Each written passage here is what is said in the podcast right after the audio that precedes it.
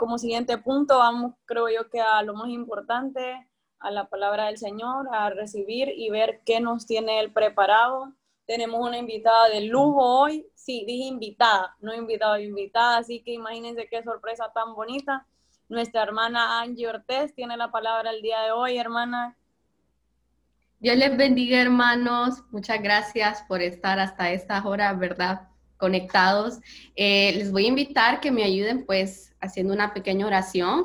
Eh, encomendándole al Señor que Él ponga las palabras en mi boca y que pueda hablarle a sus vidas y a mi vida igualmente.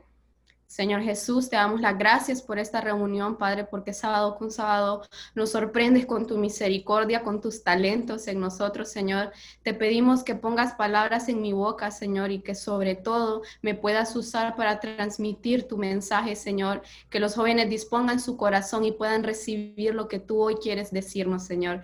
Te entregamos todo en tus manos, en el nombre de tu Hijo amado Jesús. Amén y amén.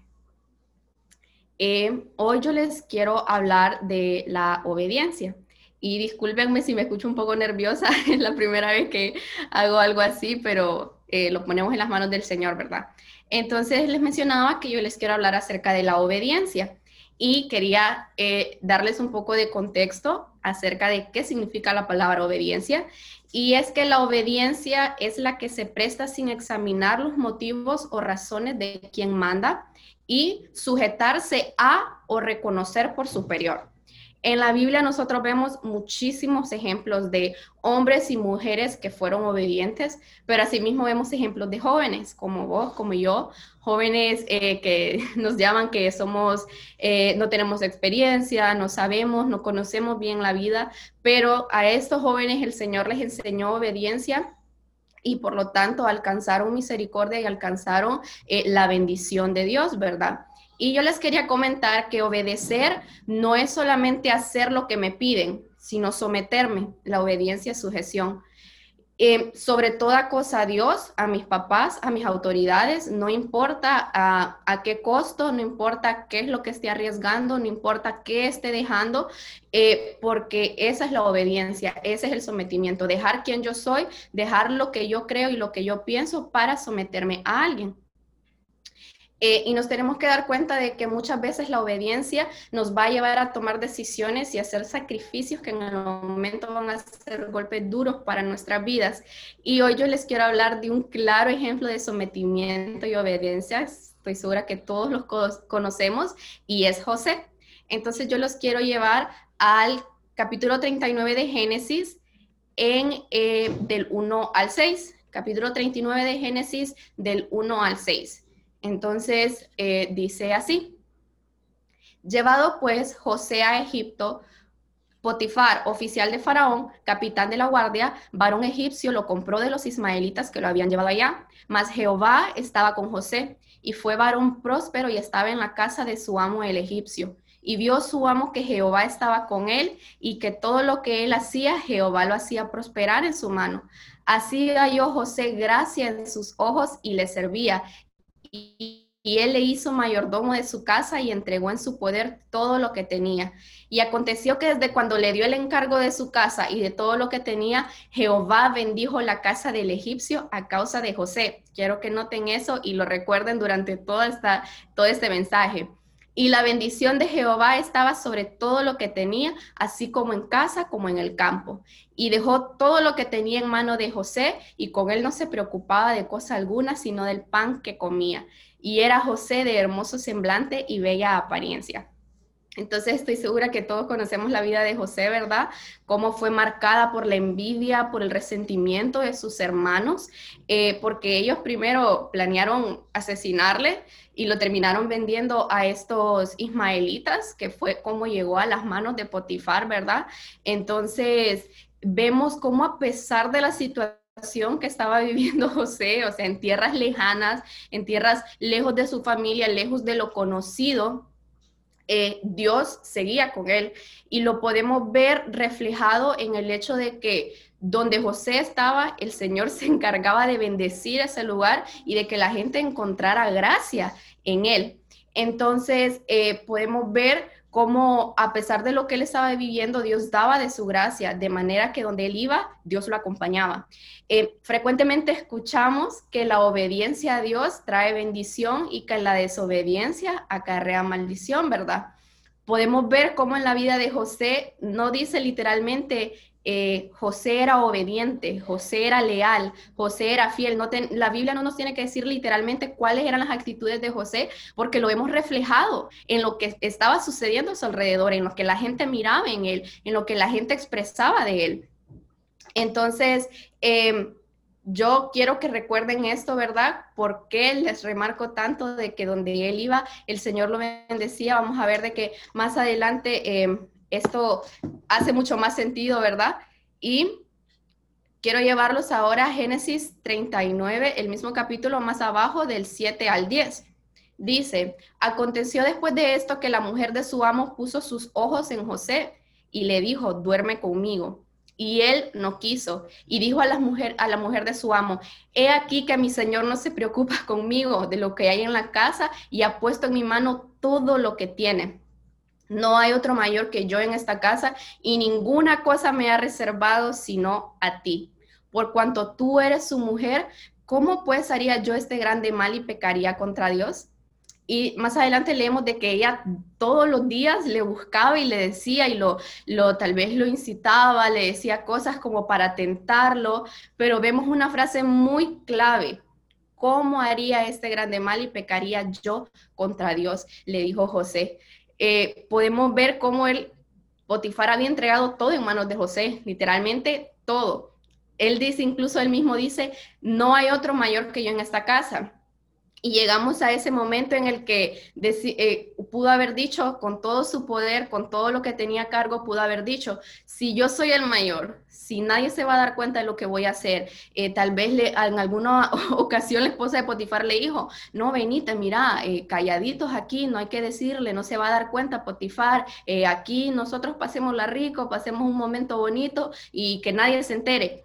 Pero José tenía algo bien claro y es que él no le tenía que rendir cuentas a ningún hombre más que a Dios.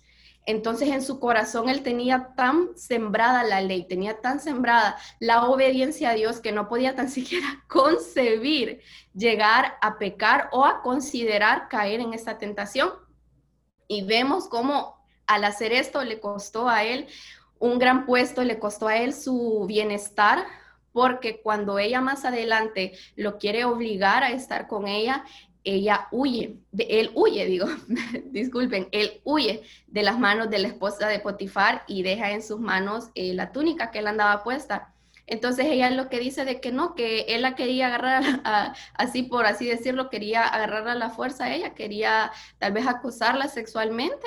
Y obviamente, como yo les mencionaba antes, José es un total extraño. O sea, Potifar puso en manos de un total extraño todo lo que él tenía en su casa a causa de la gracia de Dios.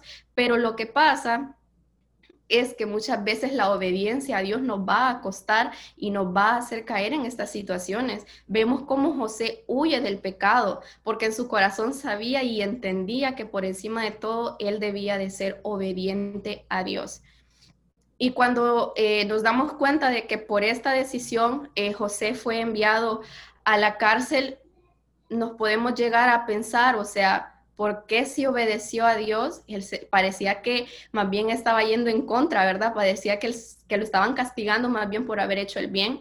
Y es que obedecer y someternos a Dios nos lleva a situaciones que por el momento nos harán creer que hubiese sido mejor caer en las artimañas del enemigo.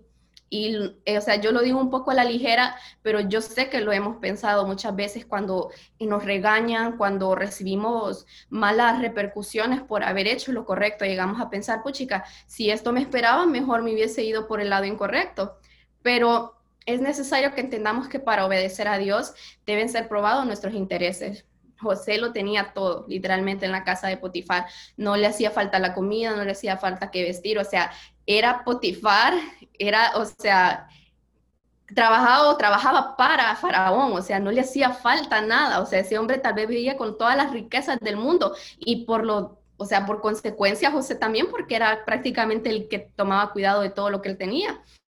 Entonces, él tuvo que renunciar a eso, sabía de que al momento de huir, al momento de rechazar a la esposa de Potifar, corría el riesgo de perderlo todo. Y aún así podemos ver cómo no le importó, o sea, no le importó dejar todo eso, entregar todo eso, soltar todo eso por obedecer a Dios. Y esa es la palabra que nosotros, esa es la acción que nosotros tenemos que marcar en nuestras vidas. No importa el qué y por qué, voy a obedecer a Dios. Porque para vivir vivir una vida en completa obediencia a Dios es necesario soltar nuestros anhelos, nuestros deseos, lo que nosotros deseamos en este mundo para cumplir la voluntad de Dios en nuestra vida. Más adelante vemos cómo Dios le había dado la habilidad a José de entender los sueños, ¿verdad? Esto lo mencionan al inicio de la historia de José, cómo el Señor le dio ese don de poder entender los sueños, le daba sueños y él los interpretaba, ¿verdad?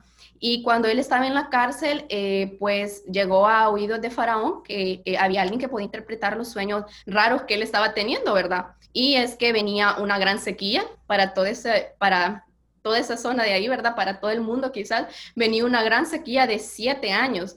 Y no lo hubiese sabido si no hubiese sido porque José él estaba ahí en ese momento exacto en la cárcel, o sea, quizás nunca hubiese llegado a oídos de él si no hubiese sido porque José estaba en ese preciso momento. Y yo los quiero llevar a Génesis 41 del 37 al 41, ¿verdad? Para que lo busquen ahí en sus Biblias y me acompañen. Permítanme. Ok, dice así. El asunto pareció bien a Faraón y a sus siervos, y le dijo Faraón a sus siervos, ¿acaso hallaremos a otro hombre como este en quien esté el Espíritu de Dios? Y dijo Faraón a José, pues que Dios te ha hecho saber todo esto, no hay, no hay entendido ni sabio como tú. Tú estarás sobre mi casa y por tu palabra se gobernará todo mi pueblo. Solamente en el trono seré yo mayor que tú Dijo además Faraón a José, he aquí yo te he puesto sobre toda la tierra de Egipto.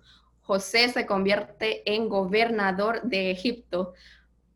o sea, ¿cómo pasó de ser un simple hijo de tal vez un campesino, ¿verdad? De vivir en el campo a convertirse en el gobernador de Egipto.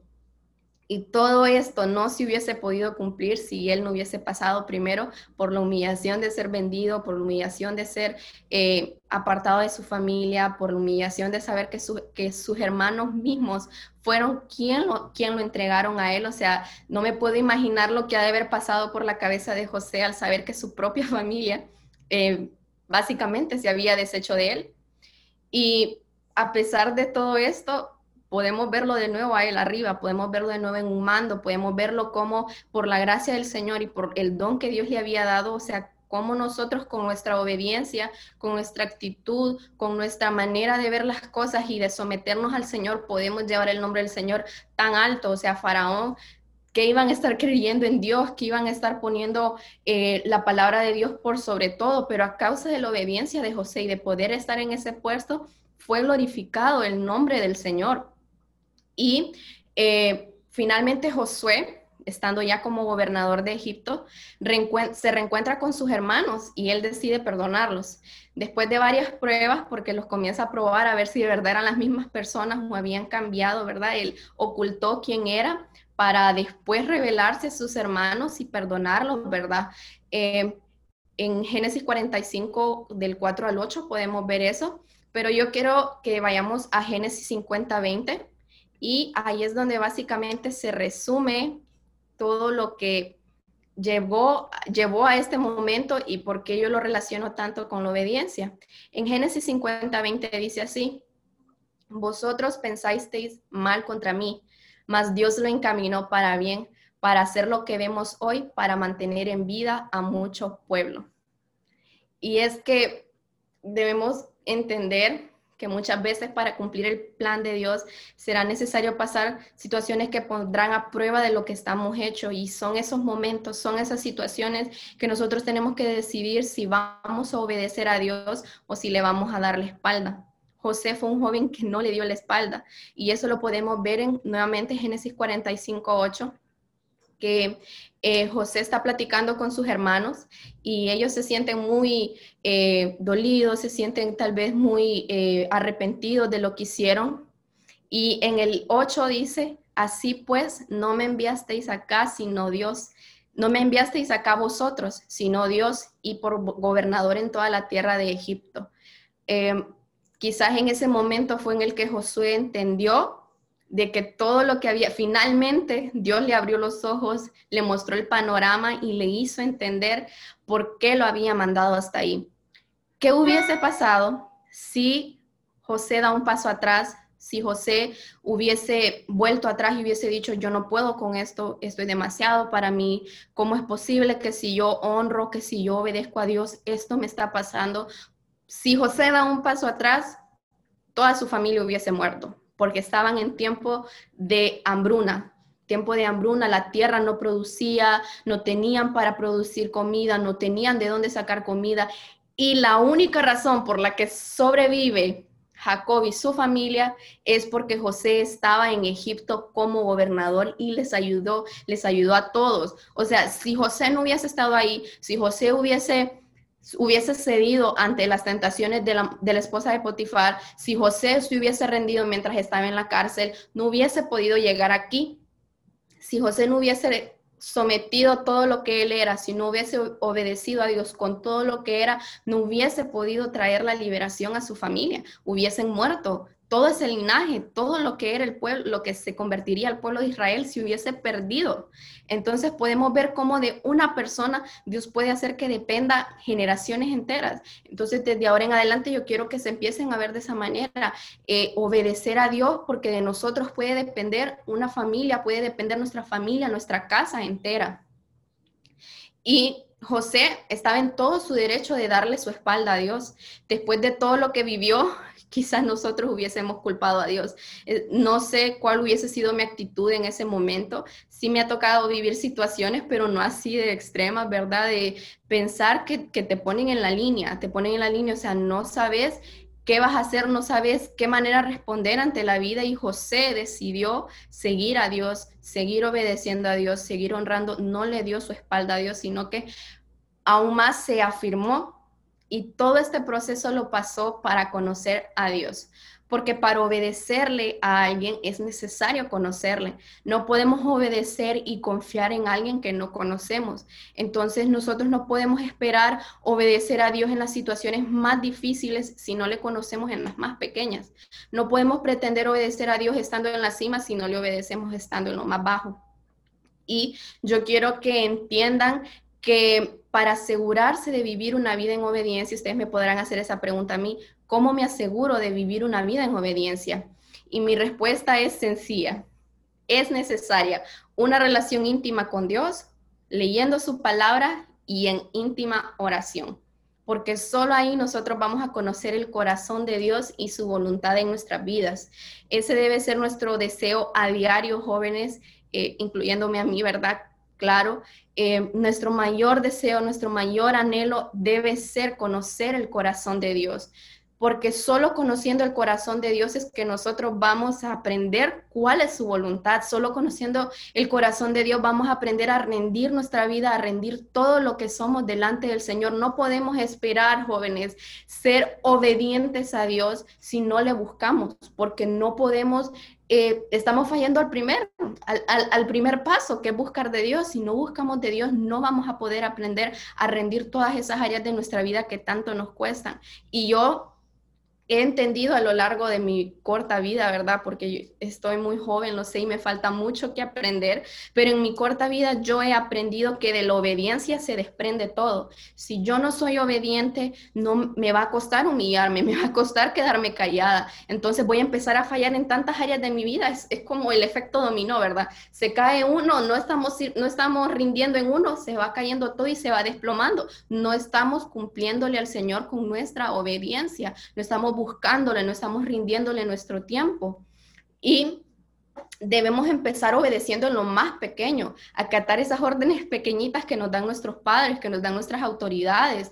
Eh, no podemos predicar y ostentar de obediencia si no obedecemos en lo más chiquitito, ¿verdad? Porque no nos damos cuenta que Dios está queriendo hacer grandes cosas en nuestra vida, está queriéndonos mover hacia un futuro lleno de, de, bendiciones, hacia un futuro en el que podamos predicar de su verdad a mucha gente, en el que nos está queriendo llevar para cumplir verdaderamente todo su propósito, pero no podemos sin ser obedientes, porque si no, no tenemos obediencia, el Señor no va a poder trabajar a través de nosotros, el Señor, o sea, qué feo sentir y qué feo llegar a pensar que Dios no puede trabajar en mí porque yo simplemente no le estoy rindiendo esas áreas de mi vida. Si yo sé que me cuesta obedecer, obedecer, rendírsela al Señor. El Señor va a capacitar. Muchas veces nos han nos hemos llenado de la idea de que no, que yo estoy joven, que no puedo, que me cuesta obedecer, que esa área de mi vida eh, yo ahí la tengo, yo así soy, así.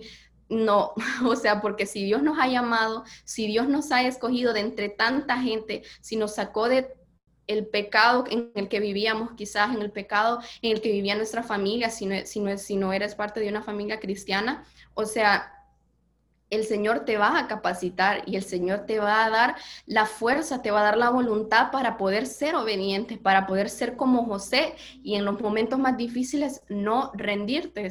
José 1.9 eh, dice lo siguiente, mira que te mando que te esfuerces y seas valiente. No temas ni desmayes porque Jehová tu Dios estará contigo donde quiera que vayas yo sé que como joven, yo entiendo que muchas veces la obediencia cuesta bastante, sobre todo cuando no se vive en un hogar totalmente cristiano.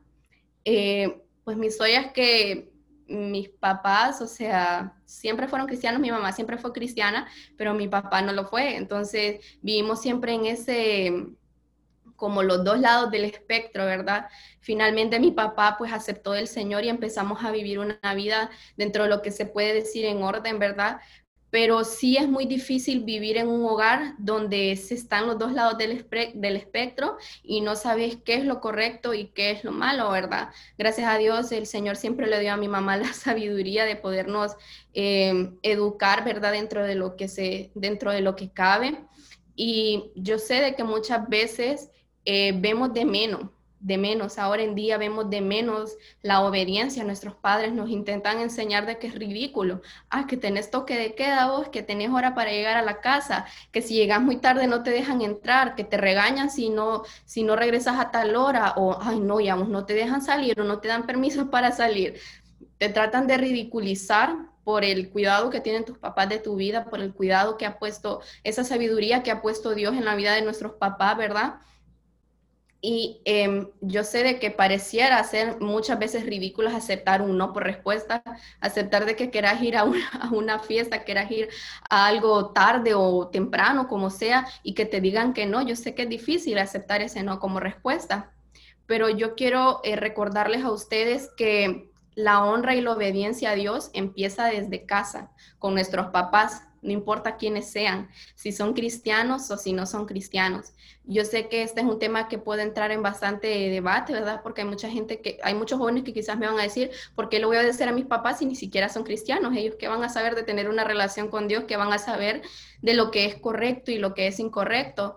Pero yo te quiero recordar que si Dios te puso en esa familia es porque Él sabe por qué te puso. Él sabe por qué te puso la mamá que te puso, por qué te puso la mamá, el papá, por qué te puso los hermanos, por qué te rodeó de esa gente. Y Él sabe por qué en medio de toda esa gente vos sos el único que ha conocido del Señor, porque vos vas a hacer brillar la luz de Cristo en sus vidas, pero no puedes hacerlo si no estás obedeciendo en lo más pequeño, por más difícil que sea. Yo sé de que cuesta, porque tal vez se sienten que no los entienden, se sienten que no tienen la comprensión, no tienen el amor necesario para poder obedecer a Dios y sentir de que a pesar de que hacen todo bien en el Señor, a pesar de que están intentando con todas sus fuerzas obedecer a Dios, sentir de que nada a su alrededor cambia, sentir de que todo alrededor parece estar igual, que el Señor parece que no te está acompañando, que parece que todos tus esfuerzos en el Señor están siendo en vano. Y esta es una parte que a mí me toca bastante porque yo sé de que como jóvenes cuesta bastante y yo sé de que muchas veces, sobre todo a los jóvenes que no les ha tocado nacer en una familia cristiana, yo sé lo difícil que es, yo sé que cuesta eh, querer servir a Dios, pero eh, honrar a Dios y obedecer a Dios, yo sé lo que cuesta sujetarse y, y, y, y ¿cómo les explico? Y reconocer como autoridad a personas que aparentemente nos están haciendo un daño, ¿verdad? Pero no somos nosotros quienes están para juzgar y para definir a quienes y a quienes no debemos obedecer, porque vamos a vivir situaciones injustas en nuestra adolescencia, en nuestra vida entera, vamos a vivir situaciones injustas en las que pensemos, no, pero mis papás están equivocados, ¿cómo yo voy a hacer eso? ¿Cómo voy a dejar de hacer eso? Pero la obediencia y sujeción a Dios me lleva a estar sujeta a mis papás, la obediencia a Dios me lleva a estar sujeta a ellos. No se puede estar sujeto a mis papás sin estar sujeto a Dios y no se puede estar sujeto a Dios sin estar sujeto a mis papás. Es un orden y no podemos alterar ese orden entender que ellos son la autoridad y son los que, van a guiar, los que van a definir nuestra vida. Y como último punto, yo les quiero, o sea, hacer recalcar a ustedes y hacerles entender que Dios honra a quien le honra y solo podemos honrarle a Dios a través de la obediencia. En mi vida, yo le, yo, perdón, yo le he visto plasmado increíblemente cómo Dios me ha honrado a, causa de que yo le he honrado desde muy pequeña. Eh, yo he intentado sembrar esa, esa, frase en mi vida de que Dios me va a honrar si yo lo honro primero a Él. No podemos honrar a Dios sin la obediencia. No podemos pretender alcanzar bendición sin la obediencia. Vemos en la vida de José cómo Él logró llegar a donde estaba a causa de la obediencia. A Él Solo había una cosa que le prohibía Potifar, no tocar a su mujer. Él, tenía toda su disposición, lo único que no podía tocar era su mujer, lo respetó. A pesar de eso, tuvo que ser mandado a la cárcel. Primero cuando estaba con, sus, cuando estaba con su papá y sus hermanos, eh, donde, de donde él era originalmente, eh, él tenía como mandato que tenía que dar eh, informe de sus hermanos, de lo que sus hermanos hacían en el campo. Y lamentablemente habían veces que quizás José tenía que regresar con informes malos de la mala conducta de sus hermanos y por eso les caía tan mal. Por eso es que tenían tantos roces con él porque él era el que andaba viendo que hicieran las cosas bien. Entonces tenía que obedecer y llevar ese informe a su papá. Tenía que obedecer a Potifar y no tocar a su mujer porque era lo único que le habían pedido y fue obediente. De tal manera fue obediente José que el Señor lo utilizó. Él fue el medio para salvar, para sustentar a su familia. Entonces, nosotros podemos ver la vida de José y decir, ah, pero es que José fue José y vivió en otro tiempo, pero ahora lo podemos ver reflejado en nuestras vidas. ¿Qué son esas situaciones que hemos vivido difíciles que en lugar de obedecer hemos preferido darle espalda y tomar el camino fácil? Porque el camino de la desobediencia siempre va a ser el camino fácil, el camino del mal siempre va a ser el camino fácil. Y nosotros tenemos que recordar que el Señor siempre nos pide a nosotros tomar la brecha estrecha caminar por esa brecha que nadie va a tomar, caminar por ese camino que nadie quiere caminar, por ese que va a costar pasar, que va a ser necesario que el Señor nos vaya lijando y nos vaya moldeando para poder caminar tranquilamente por la brecha estrecha.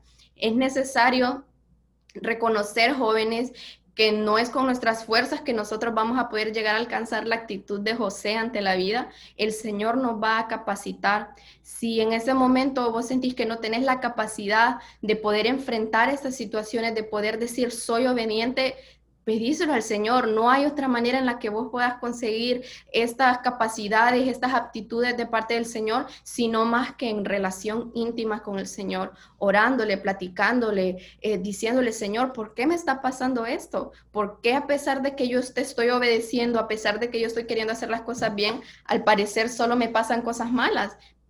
No está mal preguntarse esas cosas, porque nos, dicen, nos han dicho de que no hay que dudar de Dios, pero en oración, no fuera de la oración, no fuera de donde el enemigo pueda aprovecharse de nuestra debilidad, sino que en la oración decir, Señor, ¿por qué estoy pasando esto? ¿Para qué estoy pasando esto? Capacítame, ayúdame.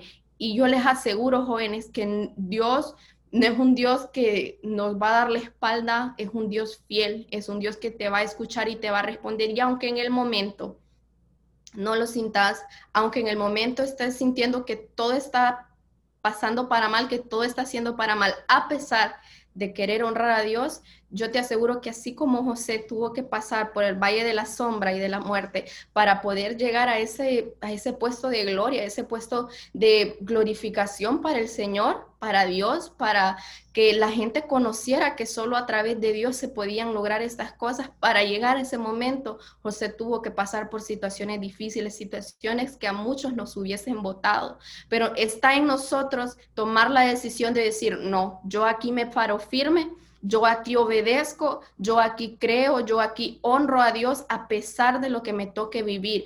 Jóvenes, es necesario que obedezcamos a nuestros papás, porque nosotros obedeciendo a nuestros papás es como vamos a súper más fácil obedecer a Dios. O sea, no podemos esquivarnos los pasos, no podemos esquivarnos el orden, hay que obedecer. Y yo sé que eso lo digo muy a la ligera, porque sé de que hay muchos que viven en hogares totalmente destruidos. Eh, yo también lo viví en mi tiempo y yo les quiero decir que el Señor nunca deja a sus hijos desamparados y aunque pareciera que tu vida está yendo en picada, el Señor se va a asegurar de que todo eso, todo lo que el enemigo está queriendo usar en tu contra, Él lo va a usar para su plan y para cumplir su voluntad en tu vida. Así como José dijo, lo que ustedes tramaron para mal, el Señor lo usó para la preservación de la vida de ellos. Así que yo quiero recordarles que en Juan 14, 23 dice, le contestó Jesús, el que me ama obedecerá mi palabra y mi Padre lo amará y haremos nuestra vivienda en él. Así que no importa si ahorita estás sintiendo que Dios no está con vos, si ahorita estás sintiendo que Dios te abandonó, si ahorita estás sintiendo de que eh, la situación que estás pasando te hace sentir de que Dios ya se, ya se alejó, Dios no está con vos, déjame recordarte que Dios nunca te va a dejar solo. Si, vos, si nos aseguramos de obedecer, de amar su palabra, de vivir su palabra, dice que mi Padre y yo haremos, haremos vivienda en Él. O sea, nosotros tenemos al Padre, a Jesús, al Espíritu Santo viviendo dentro de nosotros, aunque no lo podamos sentir muchas veces, aunque no lo podamos ver es necesario que nosotros obedezcamos su palabra y obedezcamos lo que Él nos está mandando y sembrarnos en nuestra cabeza, obedecer ante todo, porque con la obediencia nosotros alcanzamos la honra y les prometo que después de ahí todo se hace muchísimo, muchísimo más fácil. Cuando nosotros rendimos nuestra, esas áreas de nuestra vida, cuando rendimos esa área de humillación que es tan difícil, yo les prometo que después de ahí, no es que la vida se vuelve fácil, pero sí al Señor se le hace mucho más fácil trabajar con nosotros y cumplir su propósito en nuestras vidas. Así que esa fue mi participación para el día de hoy. Muchas gracias, hermana Angie. Qué bonito. Gracias a Dios que, pues, que esté utilizando jóvenes y que nos, los utiliza a ellos y nos utiliza a nosotros para que podamos recibir de Él y escuchar su palabra y lo que tiene para nosotros. Eh, Dios te bendiga y agradecemos tu participación. No sé si tienen alguna pregunta. Tenemos al hermano Roger, al hermano Tito, el anciano de los jóvenes, para que nos ayuden a contestar. La pueden hacer en el chat, la pueden mandar en directo eh, al administrador o la pueden, pueden activar su micrófono y hacerlo sin ningún problema. Hermano Roger, no sé si tiene algún comentario o alguna participación para confirmar o, o aportar sobre la, el tema de hoy. Sí, es un tema muy bonito, eh, Angie, muy buen mensaje. Se nota que estudió, se esforzó y Dios la ha usado, indudablemente. Ese tema de, de la obediencia es un tema bien interesante y también bien difícil, como dice Angie, bien difícil de ejercitarlo. Eh, la, la, la, obediencia va acompañado de dos elementos muy importantes que es, número uno, el amor y número dos, la humillación. Necesitamos humillarnos y eso que le cuesta mucho al ego humano, tenemos, muchas veces tenemos un ego bien grande que nos cuesta humillarnos para obedecer. Y luego el amor, sin amor, sin amor no hay, no hay presencia de Dios en nosotros. Yo siempre lo repito, ese versículo que dice Juan, el que no ama a su hermano eh, no es de Dios. Entonces deberíamos de revisarnos siempre nosotros si está en nuestro corazón el amor a nuestro prójimo, el amor a nuestros hermanos, incluso ese mismo amor a las personas que no nos aman porque siempre hay personas que por uno u otro motivo tienen algún roce con uno y como que se enfríe ese amor, pero eso no nos debería dejar a nosotros, no nos debería permitir dejar de amar a esa persona. y estos dos elementos, tanto el amor como la humillación, tienen que ver con, con la obediencia. La obediencia es un elemento principal que nuestro Señor Jesucristo nos enseñó, no solamente con palabras, sino también con hechos. Él obedeció a su Padre hasta la muerte. En un momento como ser humano dijo, Señor, pasa de mí esta copa, pero esa es la parte humana del Señor. Pero el Señor lo fortaleció y dijo, no, no se haga mi voluntad, hágase tu voluntad. Aún en contra, como decía Angie, de mis intereses, de mis necesidades, de mi carne, de mis deseos, en contra de todas esas cosas, eh, Él obedeció. Y eso es ah, muy importante. Pienso que las personas que están más sometidas a la presencia de Dios, que están más llenos de la presencia de Dios, les es un poco más fácil obedecer que a una persona que no tiene mucha comunión con el Espíritu. Cuando estamos llenos, yo creo que es más fácil obedecer. Incluso el Evangelio es, es más fácil llevarlo que una persona que no tiene mucha comunión. es, una aportación nada más y me alegro el mensaje, todo muy bien. Saludos hasta Roatán, saludos hasta Estados Unidos, saludos a Olancho, saludos a Progreso, San Pedro, Tegucigalpa, donde se encuentren, Omoa, por ahí. Eh, gracias por acompañarnos, gracias por dejarnos compartir este momento. Así que, bye chicos.